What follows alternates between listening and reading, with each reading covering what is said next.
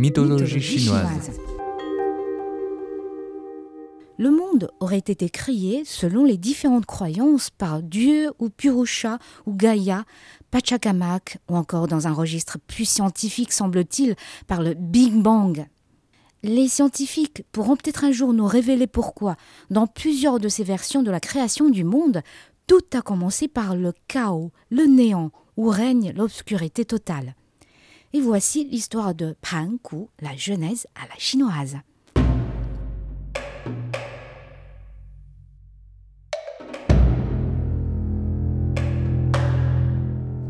Avant que le monde ne soit monde, l'univers ressemblait à un grand œuf où se mêlaient le ciel et la terre, l'obscurité et le chaos.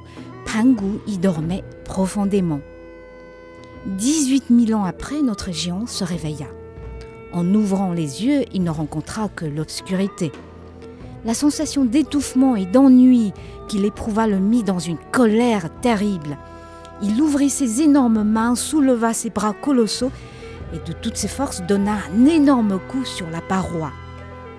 Dans un bruit de tonnerre, l'œuf se brisa en deux et les éléments de son contenu, figés depuis des milliers et des milliers d'années, se répandirent en tous sens. Dans l'agitation qui s'ensuivit, les éléments légers et transparents s'élevèrent doucement et se dispersèrent peu à peu pour former le ciel, tandis que les éléments lourds et gluants descendirent et se déposèrent pour former la terre. Debout entre le ciel et la terre, Pangu poussa un long soupir de soulagement et se sentit beaucoup plus à l'aise.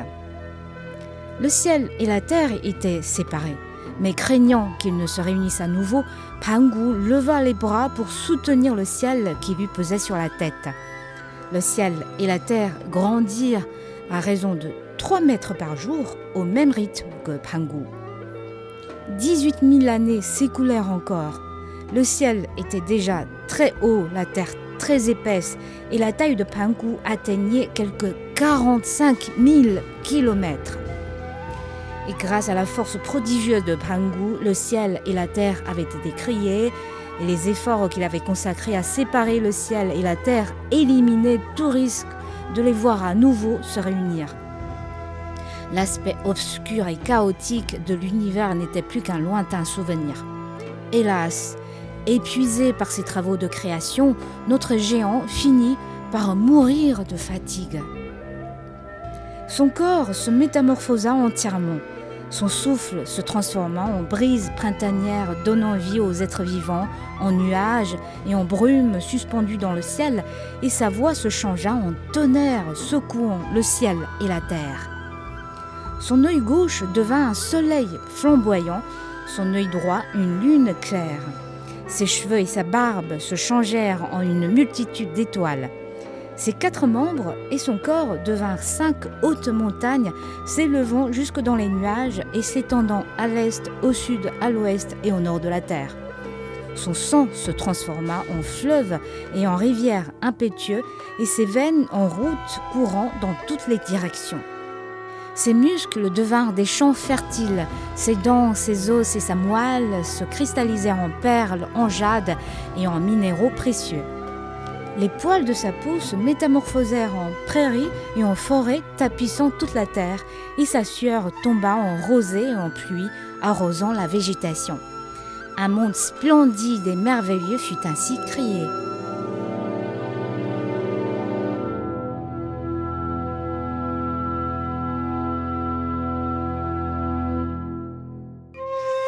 Aujourd'hui, lorsqu'un Chinois vous lance depuis que Pangu a séparé le ciel de la terre, sachez qu'il est en train d'évoquer la nuit des temps. Curieusement, aussi connu soit-il, le mythe de Pangu semble ne pas appartenir à la mythologie chinoise de l'Antiquité, où l'on rencontre des héros civilisateurs comme l'empereur jaune, ou plus rarement des créateurs de l'humanité comme Nuwa, mais aucun mythe cosmogonique. Pangu était ignoré des auteurs chinois au moins jusqu'au 1er siècle de notre ère. Les ouvrages de référence en matière de mythes antiques, Shanghai Jing, le livre des monts et des mers, Tianwen, les questions au ciel, ne soufflent mot de ce génie qui a déchiré le chaos. La légende serait-elle venue de loin? D'Inde, par exemple? Certains voient en Pangu le variant chinois de Purusha, l'homme cosmique dont le sacrifice par les dieux a créé toute forme de vie selon des récits védiques.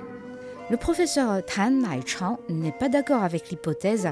Cet expert des traditions populaires du Guangxi considère que le mythe est tiré d'une légende de l'ethnie Zhuang dans cette province du sud-ouest de la Chine. Un frère et une sœur nommés Pan et Gu, seuls survivants d'un déluge grâce à une gourde leur ayant servi d'embarcation, se marièrent et donnèrent naissance à une meule. Ils la pulvérisèrent et ses fragments devinrent autant d'humains. Voilà encore une fois, on retrouve les éléments communs des histoires de l'origine du monde, le déluge, Adam et Ève. Mais revenons à Pangu.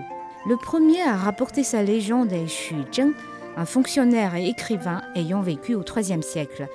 Gueron, le célèbre philosophe et alchimiste des Song, au XIIe siècle, évoque aussi Pangu dans son livre Pao Puzi, un recueil d'essais taoïstes. Jeune Feng, dans ses histoires extraordinaires datant du 5e siècle, a mentionné pour la première fois la version qui voit en Pangu un couple, Pan et Gu. Il n'est pas difficile en tout cas de saisir dans cette histoire quelques messages essentiels de la cosmogonie taoïste. Le grand œuvre dans lequel dormait Pangu ne serait pas ce fameux Tao, qui est la mère du monde, le principe qui engendre tout ce qui existe, la force fondamentale qui coule en toute chose de l'univers.